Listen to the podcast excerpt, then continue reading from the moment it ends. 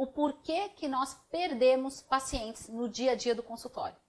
Existem vários motivos, porém o motivo mais frequente é por causa da sensação de indiferença que muitos pacientes têm.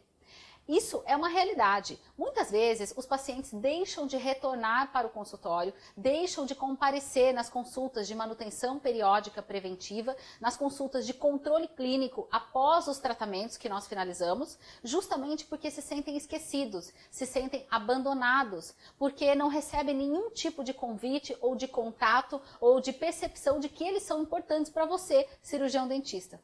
Por isso, nós recomendamos o envio de e-mails periódicos para os pacientes.